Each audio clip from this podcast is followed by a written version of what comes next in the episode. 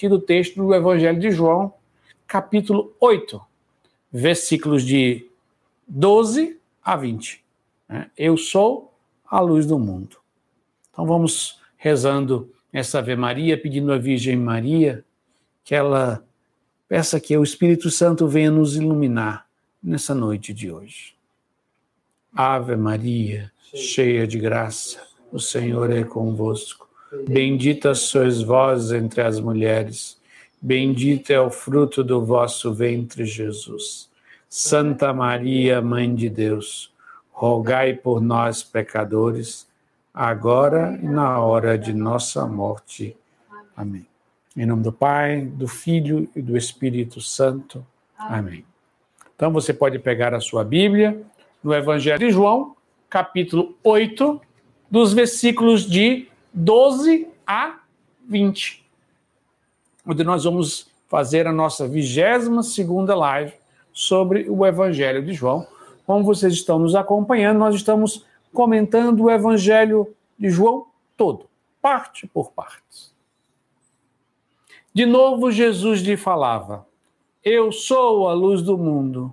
Quem me segue não andará nas trevas, mas terá a luz da vida. Disseram-lhe os fariseus: Tu dás testemunho de ti mesmo. Teu testemunho não é válido. Jesus respondeu-lhes: Embora eu dê testemunho de mim mesmo, meu testemunho é válido, porque sei de onde eu venho e para onde eu vou. Vós julgais conforme a carne, mas eu a ninguém julgo. Se eu julgo, porém, o meu julgamento é verdadeiro, porque eu não estou só, mas comigo está o Pai que me enviou. E está escrito na vossa lei que o testemunho de duas pessoas é válido. Eu dou testemunha de mim mesmo, e também o Pai que me enviou dá testemunho de mim. Diziam-lhe ainda, diziam-lhe então, onde está teu Pai? Jesus respondeu, não conheceis nem a mim, nem a meu Pai. Se me conhecesses, conhecerias também meu Pai. Essas palavras ele as proferiu no tesouro, ensinando no templo e ninguém prendeu, porque sua hora ainda não havia chegado. Então, esse é o nosso evangelho que nós vamos refletir, fazer uma lexo divina, uma leitura orante da palavra de Deus. Uma lexo divina tem sempre como meta ter um encontro com Jesus. Não é unicamente, não é um estudo sobre, não é um curso sobre o evangelho de João, onde nós vamos aprender informações. Na Lexo Divina, apesar de na leitura nós temos algumas informações, mas elas são meios para que a gente atinja a finalidade. E a finalidade da Lexo Divina é ter um encontro oracional, uma experiência com a pessoa de nosso Senhor Jesus Cristo. Então é muito mais do que um estudo, é um encontro com Cristo mediado pelas sagradas escrituras, né? seguindo aqueles passos que nós conhecemos tão bem: a leitura, a meditação, a oração e a contemplação, que são os quatro degraus da Lexio Divina. Então começa o texto assim. O texto nos faz retornar à unidade literária dos capítulos 7 e 8 do quarto evangelho. No capítulo passado, é, na, na live passada, lemos o texto da mulher adúltera, que é o capítulo 8, do versículos 1 a 11, que não faz parte dessa unidade. E segundo a grande maioria dos estudiosos, não é escrito especificamente do Evangelho de João. Porque, pela forma de escrever, pelo conteúdo, a forma de escrever o grego, como foi escrito, texto, parece muito mais um texto né, ligado ao evangelista Lucas. Mas isso é uma é um detalhe a mais. O que importa é saber que ele é palavra de Deus e que nos faz entrar em contato com aquele que é o nosso Salvador Jesus Cristo. Mas por isso, retornemos às ideias principais desta unidade literária, do capítulo 7 ao capítulo 8, que é composta de uma série de discussões de Jesus com as autoridades judaicas. Então, os capítulos 7 e 8 nós vamos ver duras, fortes, conflitos entre Jesus e as autoridades judaicas. E que estas discussões são é e que é o que une estas discussões é a subida de Jesus a Jerusalém para participar da festa das tendas. É por isso que a gente dedicou, quando a gente fez as lives sobre o começo do capítulo 7, a gente falou bastante da festa das tendas, que fazia memória, né, que fazem hoje até os judeus que celebram, faz memória dos 40 anos que eles viveram no Egito e por isso moravam em tendas.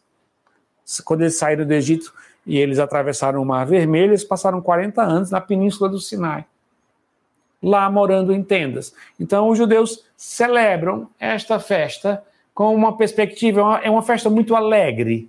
Das três festas, que é Páscoa, Pentecostes e Tendas, que são três festas de peregrinação, de subida a Jerusalém, a festa das tendas é a festa mais alegre, mais festiva, né? fazendo memória desse período aonde Deus acompanhou este povo no caminho da salvação, né? do caminho para a terra prometida.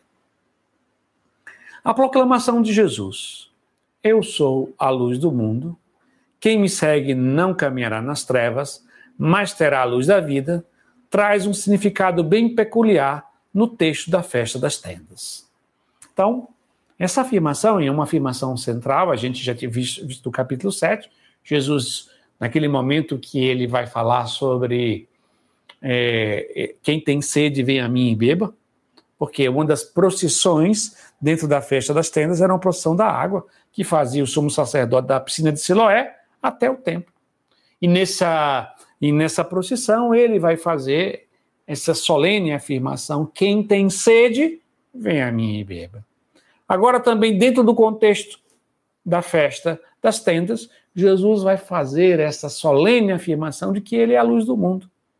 E nós vamos entender como essa palavra ela é mais forte do que quando a gente, apesar de todos que escutam já tem um impacto com ela, mas ela tem um impacto muito maior para aqueles ouvintes de Jesus que estavam envolvidos naquelas circunstâncias. Vamos tentar mergulhar no, no sentido como aconteceu essa frase.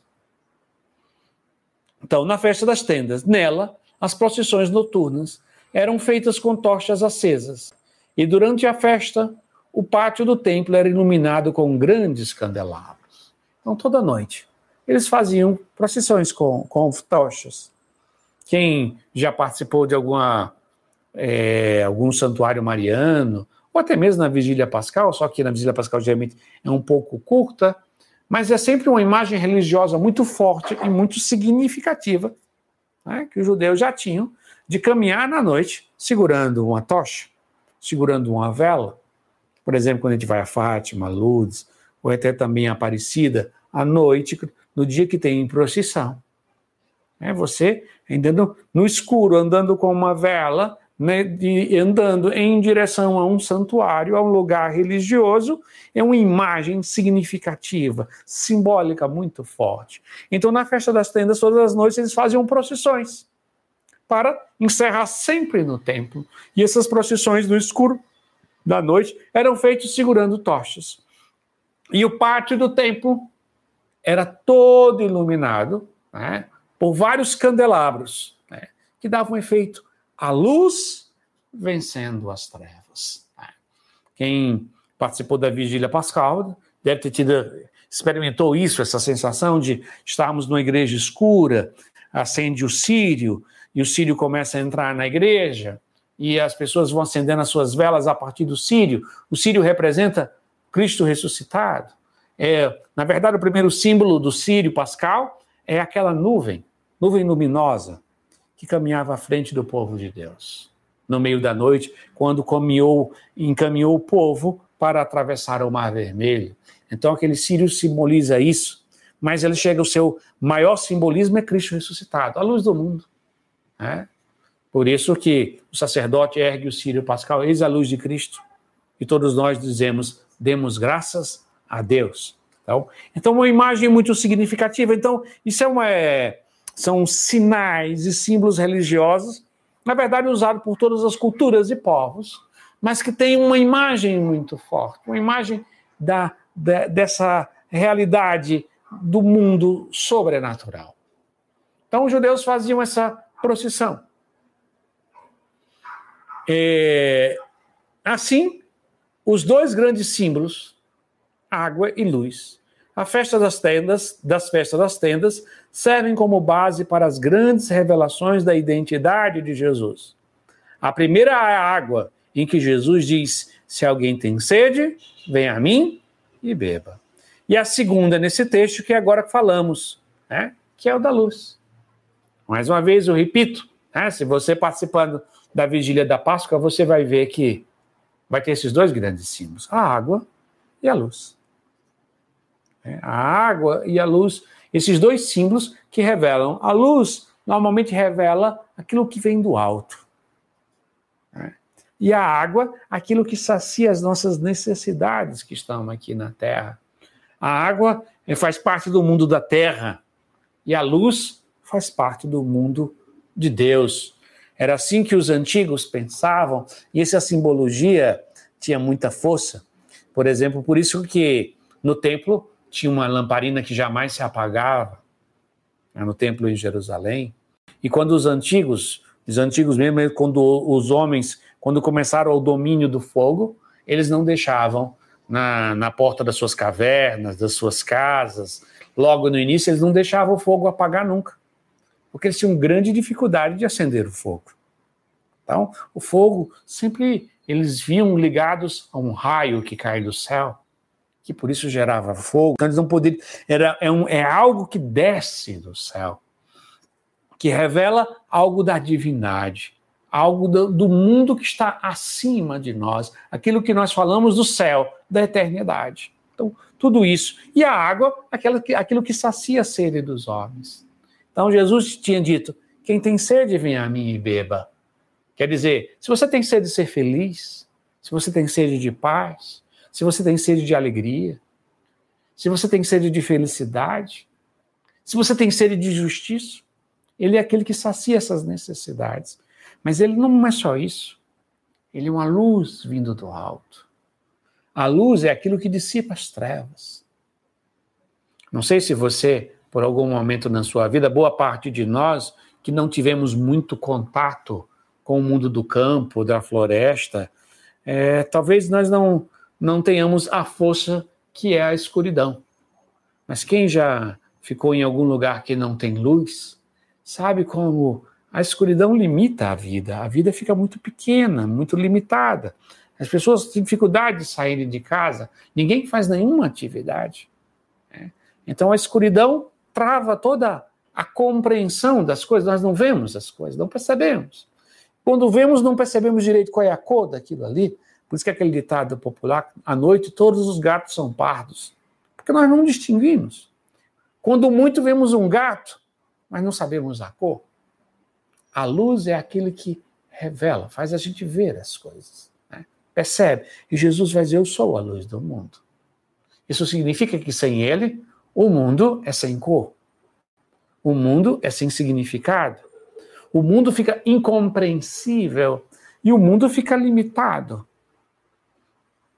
O mesmo eu que quando na minha adolescência eu passei muitas vezes férias em lugares que não tinha luz elétrica, mas mesmo assim a gente andava com um lampião, com alguma coisa que iluminasse. Então, quando a, a ausência de toda e qualquer luz nos, nos, nos leva à imobilidade, nós ficamos parados. Nós precisamos ver que seja um pouquinho de luz, para pelo menos vislumbrar. E é isso que Jesus está dizendo aqui: eu sou a luz do mundo. É. Ele é aquilo que faz a gente entender, ver, compreender, a, ver o significado das coisas, ver o que é que, nos, o que é que toca, o que é que não toca, aquilo que pode ser risco para nós, aquilo que pode ser bom para nós. A luz. Então, ele é a luz. Compreendemos então que Jesus é aquele que veio para dar cumprimento a tudo que os judeus viviam como preparação para a vinda do Messias. Então a festa era com água e luz. A luz tem profunda ressonância nos textos do Antigo Testamento, como o salmo que diz: Deus é a nossa luz. É por isso que em dos, alguns povos é como os nossos índios aqui do Brasil, boa parte deles reconhece o sol como uma divindade. Porque ele é o autor da luz. Da onde emana a luz. Quando ele está, nós vemos tudo. Quando ele se põe, se não temos outro recurso de luz, tudo entra no esquecimento. Poderíamos dizer, entra na não existência. É como se nada mais existisse quando está escuro. Se eu estou nessa sala aqui, é onde eu estou gravando essa live, se apagar todas as luzes, fechar todo, é como se nada existisse aqui que está ao meu redor. E se eu tentar andar, eu vou tropeçar. Então as coisas sem luz, ela passam a não existência. E de forma especial também os Salmos seguinte diz: Tua palavra é a lâmpada para os meus pés, luz para o meu caminho. Jesus é o próprio Deus que é luz, e ele veio para iluminar os caminhos do seu povo. Outra imagem que é forte para nós é a imagem da transfiguração de nosso Senhor Jesus Cristo. O que é que acontece com ele? Ele fica luminoso. Ele fica, poderíamos dizer assim, fosforescente, todo luminoso, para revelar a sua identidade divina. Ele, ele, ele é a própria luz. Ele não é uma pessoa iluminada. Uma pessoa iluminada é uma pessoa próxima da luz. Então, se eu estou aqui, vocês estão me vendo com a imagem boa, significa que eu estou sendo iluminado. A iluminação faz que vocês consigam me ver, perceber os detalhes, perceber os detalhes, por exemplo, que estão aqui atrás, os livros. Isso tudo é a luz que permite. Né? Se vocês pudessem ver aqui direito, vocês vão ver que tem um focos de luz iluminando para dar uma imagem boa, porque sem luz, essa imagem, ou com pouca luz, essa imagem chegaria com pouca qualidade. E sem luz nenhuma, não teria imagem nenhuma. A imagem necessita da luz. Então, Jesus transfigurado, ele é todo luminoso. Ele revela a sua identidade divina. E quem se aproxima dele se torna uma pessoa iluminada. Em sua proclamação como luz, Jesus acrescenta algo que supera a compreensão do Antigo Testamento quando diz: Eu sou a luz do mundo. A luz que é Jesus, que veio ao mundo, não é restrita aos judeus mas é para todos os povos, rompendo toda a concepção nacionalista e restritiva da salvação trazida à humanidade. No Evangelho de João é cheio dessas, dessas expressões.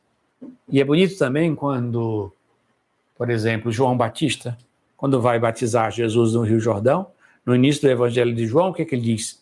Eis o Cordeiro de Deus que tira o pecado do mundo. Porque os judeus tinham a compreensão do que do cordeiro que se dava, se sacrificava para perdoar os pecados do povo eleito, dos judeus. João Batista dá uma nova compreensão, ele é o cordeiro de Deus que tira o pecado do mundo. Agora é o próprio Jesus, que ele não vai dizer que ele não é simplesmente a luz de Israel. Ele é a luz do mundo, de todos os homens. A sua salvação, a luz trazida para ele, por ele, é para todos os homens e mulheres de todas as épocas, culturas, idades e circunstâncias. Condição social. Não existe nenhum limitante. Jesus é a luz do mundo. Quem o segue vive na luz, quem não o segue vive nas trevas. Essa a compreensão da luz. Mas, mais uma vez, começa uma discussão entre Jesus e as autoridades judaicas é importante perceber que de agora em diante, até o final do capítulo 8, não aparecerá mais a multidão. Então, até agora, existe uma multidão que dialogava com Jesus, agora não. Agora é só as autoridades judaicas. Isso fará com que a discussão vá se tornando cada vez mais dura, mais incisiva, poderíamos dizer até agressiva. É isso que nós vamos ver progressivamente em cada trecho do Evangelho de João, do, do, que vai concluindo o capítulo 8.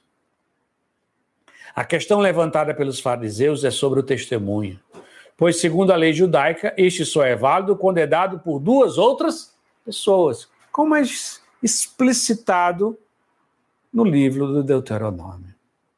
Então, o, é, o testemunho é dado por duas pessoas. Jesus responde aos fariseus em um nível bem mais profundo ao dizer: Sei de onde eu venho e para onde eu vou. É, essa é uma questão que vai percorrer todo o Evangelho de João.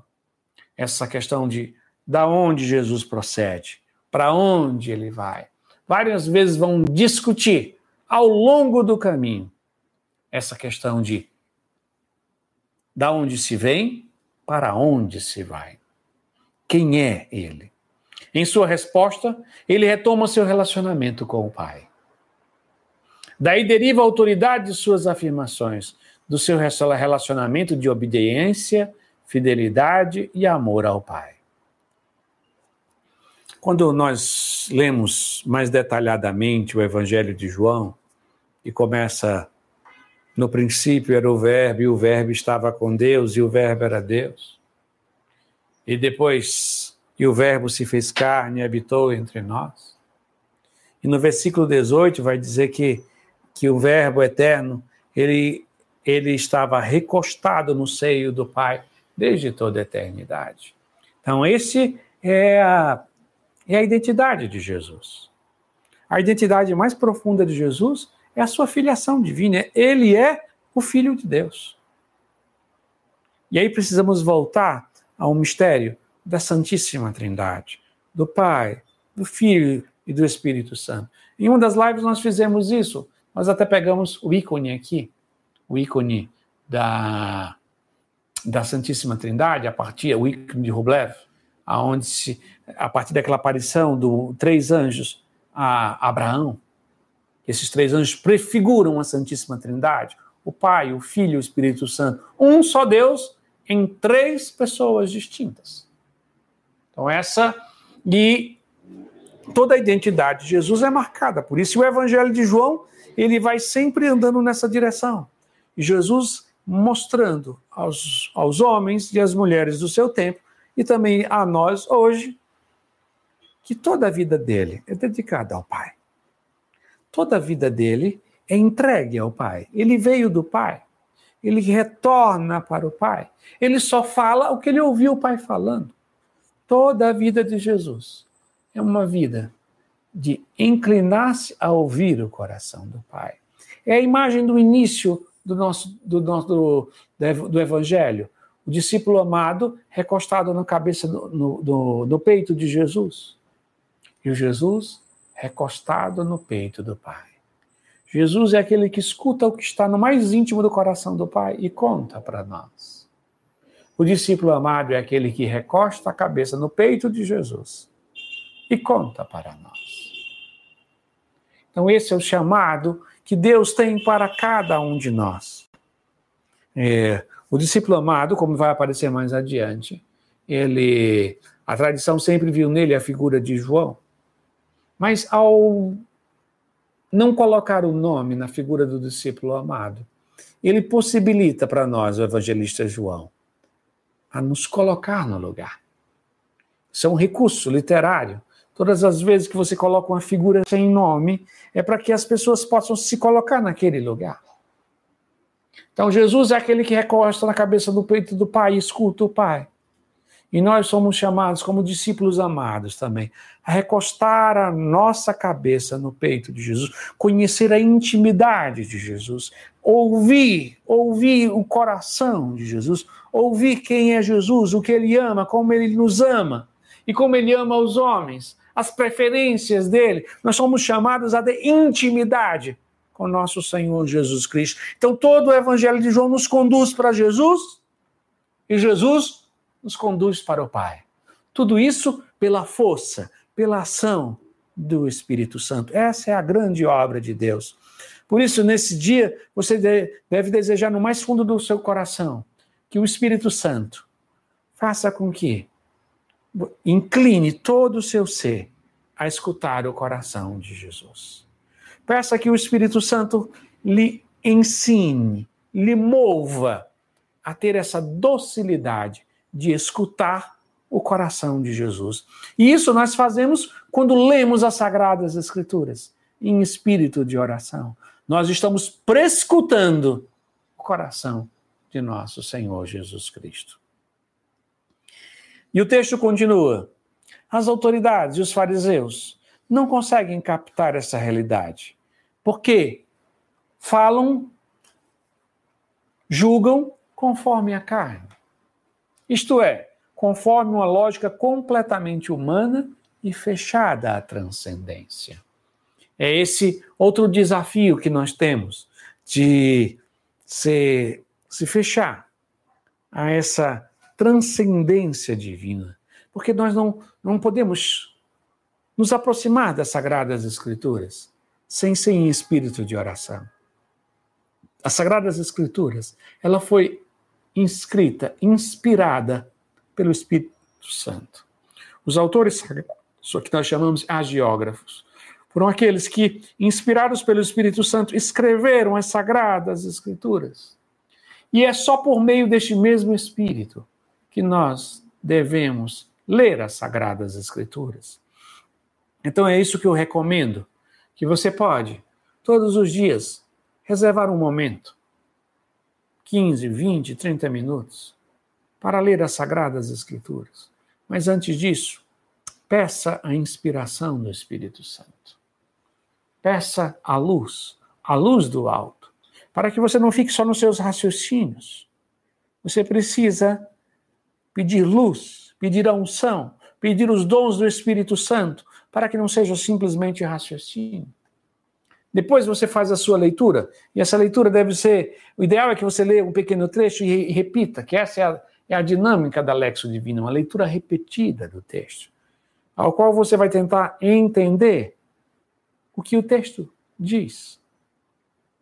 Depois, você vai dar um passo a mais. Você vai confrontar esse texto com a sua própria vida. Confrontar a palavra de Deus, nas Sagradas Escrituras, aquilo que é dito com a sua vida. Jesus é a luz do mundo, eu sou a luz do mundo. Quem me segue não caminhará nas trevas. E você pode dizer: o que, que significa isso para mim? Jesus é luz. Então, quando eu estou com Jesus, as trevas do erro, do engano, da mentira, do esquecimento, da, de, da não existência desaparece. Quando a luz chega, eu começo a ver claramente, eu começo a conhecer as coisas. Mas depois eu tenho que meditar esse mesmo texto, eu preciso trazer para a minha vida. Eu devo me questionar, refletir, meditar. Até que ponto no meu coração é, há trevas? Há trevas da ignorância, do erro, da dureza do coração, do fechamento, do desamor. Eu preciso confrontar até que ponto eu deixo que a luz de Cristo me ilumine. Porque não basta que tenha uma luz. Eu preciso me expor a essa luz. Se eu quero saber o que, é que tem na minha mão, eu, eu me dirijo aqui à luz para ver mais de perto e se tem alguma mancha, algo, eu preciso trazer para a minha vida. A luz é para que eu conheça a realidade. Entenda isso. O que que Jesus, por que que Jesus é a luz? Preste atenção. Se a gente apagar todas as luzes aqui, fechar todas as janelas, esse livro vai deixar de existir? Não. Ele continua existindo. Só que eu não o vejo. Eu não consigo ter, tomar consciência. Eu não, pior ainda, não vou conseguir lê-lo. Jesus é a luz. O que que Jesus vai mostrar? A realidade. Essa é a compreensão fantástica que São Tomás de Aquino tem sobre a nossa inteligência. A nossa inteligência foi para aprender o que é a realidade. A luz é aquilo que faz eu entrar em contato com a realidade. Se a luz está acende, eu vejo, ah, tem um livro. Ah, olha, descobri aqui, eu tenho algo aqui da, um plásticozinho que tem aqui, e eu vou começar a perceber as coisas. Jesus é a luz do mundo, ele, quando ele, a luz chega, eu tomo consciência da realidade. Isso aqui é meditação. Quando a luz de Cristo chega na minha vida, eu tomo a consciência de como está a minha vida. O que está bom, o que está mais ou menos e o que está ruim. Então, a luz não é que Jesus vai ficar criando coisas. A luz não cria coisas. A, a luz faz a gente poder perceber as coisas. É diferente. Então, quando, nós, quando, a luz de Cristo chega até nós, Ele que é luz, chega até nós, nós tomamos consciência dos nossos defeitos, tomamos também consciência da nossa grandíssima, da enorme dignidade que nós temos de sermos filhos de Deus. A luz é aquilo que dissipa as trevas, que dissipa o engano. A luz nos faz entrar em contato com a realidade. Então é isso que é a meditação. Eu vou começar a entrar em contato com a realidade da minha vida, confrontar aquilo que o texto diz com a minha própria vida. Ao perceber que algumas coisas são boas na minha vida, eu vou agradecer a Deus. Ao perceber que algumas coisas estão erradas, eu vou pedir perdão a Deus ao perceber que algumas coisas, mesmo reconhecendo errado, eu não consigo mudar, eu vou pedir a graça a Deus para me ajudar. Então nós pensamos o terceiro degrau, qual é a oração. A luz faz eu tomar consciência. Eu estou assim. O que é bom, o que é ruim, a realidade. A oração é o desejo de mudar esta realidade. A meditação nos faz nos encontrar a nossa realidade. Quem nós somos, o que nós temos, o que vivemos, como a nossa família vive, como a nossa sociedade, o nosso país, o nosso mundo vive. A meditação faz eu cair na real. E a oração é aquilo que eu vou pedir para mudar a realidade, para me dar forças, para transformar o que existe dentro de mim.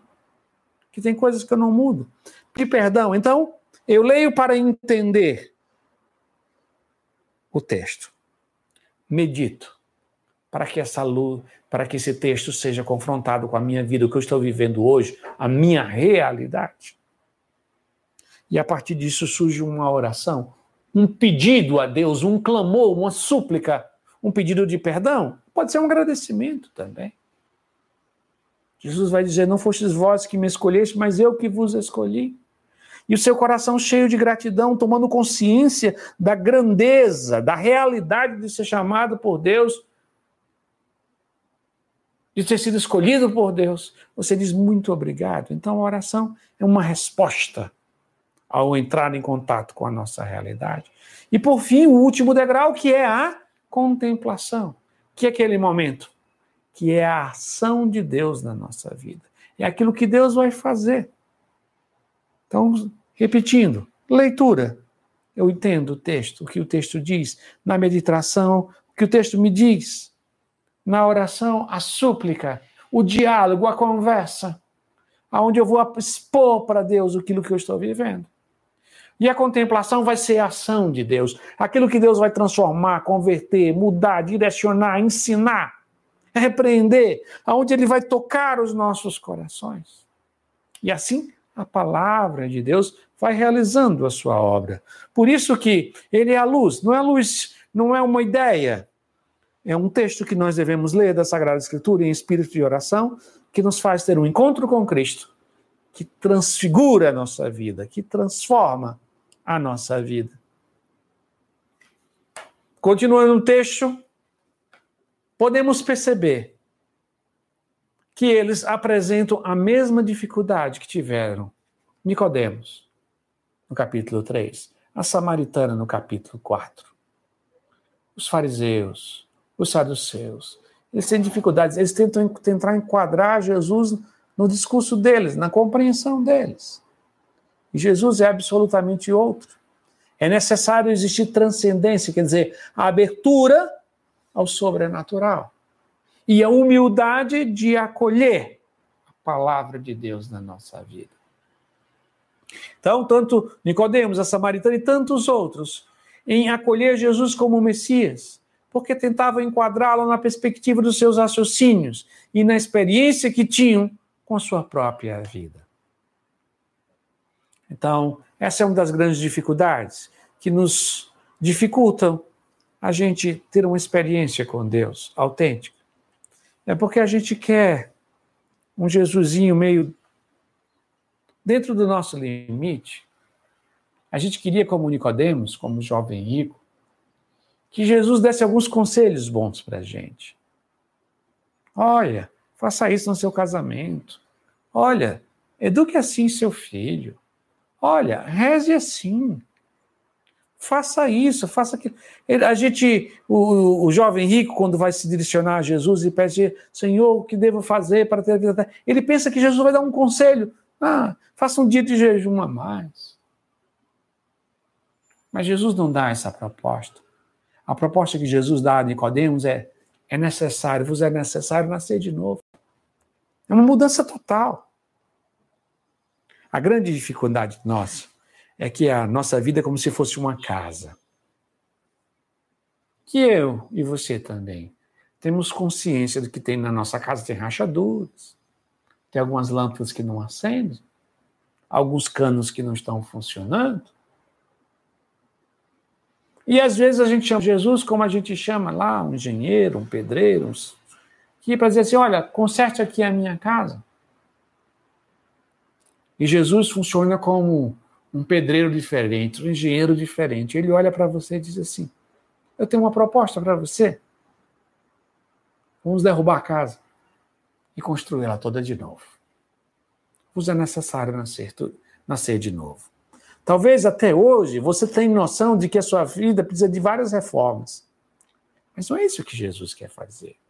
Jesus não quer fazer você uma pessoa boazinha, uma pessoa melhor. Hoje virou moda, né? Todo mundo diz, ah, eu quero me tornar uma pessoa melhor. Não, isso é muito pouco. Isso é uma reforminha, é passar uma tintura. Mas, no fundo, no fundo, o nosso grande problema é que as nossas fundações, o alicerce da nossa casa está comprometido. E a obra que Deus quer fazer é uma obra infinitamente. É necessário nascer de novo. É necessário ter a coragem de se abrir para Deus, para que Deus faça algo novo na sua vida, verdadeiramente novo, não as adaptações, não as reforminhas, não os. Um, é, é, como se a gente chegasse no médico e pedisse: ah, não, você me dá umas três pílulas ali que eu vou tomar e vou ficar melhor. Não. Ele quer uma nova vida, nascer de novo, começar tudo de novo, se abrir para o alto, para quem realmente é Cristo, pela força do Espírito Santo conhecê-lo e por essa mesma força do Espírito Santo aderir a Cristo numa vida nova. E estamos no tempo da Páscoa. Cristo morreu e ressuscitou e ele quer comunicar a sua vida. Talvez você pense assim: é Páscoa, eu tenho que melhorar alguma coisinha, ter uma vida melhor. Não, não, não. Jesus quer dar a vida dele para você a vida divina dele. Por isso que vos é necessário nascer de novo. Ou como Jesus disse para a Samaritana, se tu soubesses quem está na tua frente, tu não ia ficar pedindo coisinhas pequenas. Tu não ia ficar pedindo assim, ó, melhore isso, ah, o meu temperamento é difícil, ah, minha esposa está assim, ah, meu filho. Você pediria água viva. Você pediria um coração novo. Você precisa ter a coragem de se abrir-se nesse tempo da Páscoa a ser se tornar um homem novo, uma mulher nova, não reformada, não melhorada, não maquiada, não passando uma tintura, para a qual vai encobrir as rachaduras, o mofo, a, os problemas que tem na fundação. Você pode passar massa, fazer muita coisa, mas não é isso que Jesus quer. A proposta dele é uma real e autêntica transformação de vida. O texto continua dizendo: Mas o que percebemos por parte das autoridades judaicas é mais do que uma dificuldade de superar uma barreira, e sim uma obstinação e não crer a Jesus.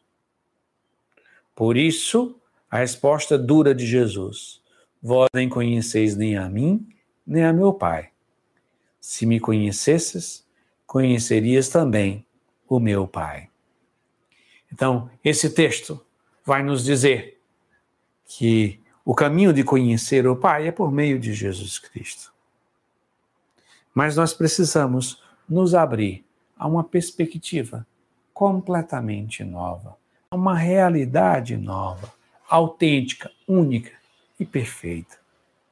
Ele deseja nos dar uma, uma nova vida, uma nova forma de viver. Que isso exige abertura do coração, súplica ao Espírito Santo, lexo divina todos os dias, para que haja uma autêntica transformação de vida. A proposta que Jesus tem para você quando diz: Eu sou a luz do mundo, quem me segue não caminhará nas trevas. É a luz, mostra a realidade. E dentro da nossa realidade, nós seguimos a Jesus Cristo para nos tornar um homem novo e uma mulher nova. É isso que a Páscoa de Cristo nos direciona e que a luz de Cristo faz com que surja um homem e uma mulher nova. Amém. Então, se você tem alguma pergunta, algo que você queira perguntar, comentar sobre este essa live, só enquanto isso, rapidamente, eu só queria apresentar rapidamente esse ícone aqui. É o ícone da descida de Jesus à mansão dos mortos. Aqui Jesus descendo. Você vai ver aos pés aqui de Jesus essa a porta aqui da, da região da morte, né, do Hades, como diz o homem da Sagrada Escritura, rompida, né, todos os ferrolhos quebrados. Né, hoje o Senhor rompeu as portas da morte. Hoje ele venceu Satanás, está aqui, ele amarrado, Satanás amarrado aqui aos pés de Jesus. E Jesus vai ao encontro desse do símbolo maior da nossa condição limitada. Duas figuras que representam isso. Aqui Adão e Eva, né, que vão representar o homem na sua criação, na sua condição de pecadores, na sua condição de desobediência. Adão e Eva, que Jesus segura no pulso deles, porque no pulso é uma forma de dizer que ele tem que. A pessoa não vai fazer força, vai ser pela força daquele que está segurando no pulso que nós somos ressuscitados, que nós nos tornamos homens e mulheres novos. Então, que essa seja a mensagem da Páscoa. Que Jesus, que venceu o pecado, a morte, o inferno, ele que arrombou as portas da região da morte, ele que amarrou Satanás, ele que retira da morte os nossos primeiros pais, da mansão dos mortos, dos mortos nos ressuscite também e nos dê uma vida nova. E mais uma vez eu digo: Cristo ressuscitou, aleluia. Sim, verdadeiramente ressuscitou, aleluia.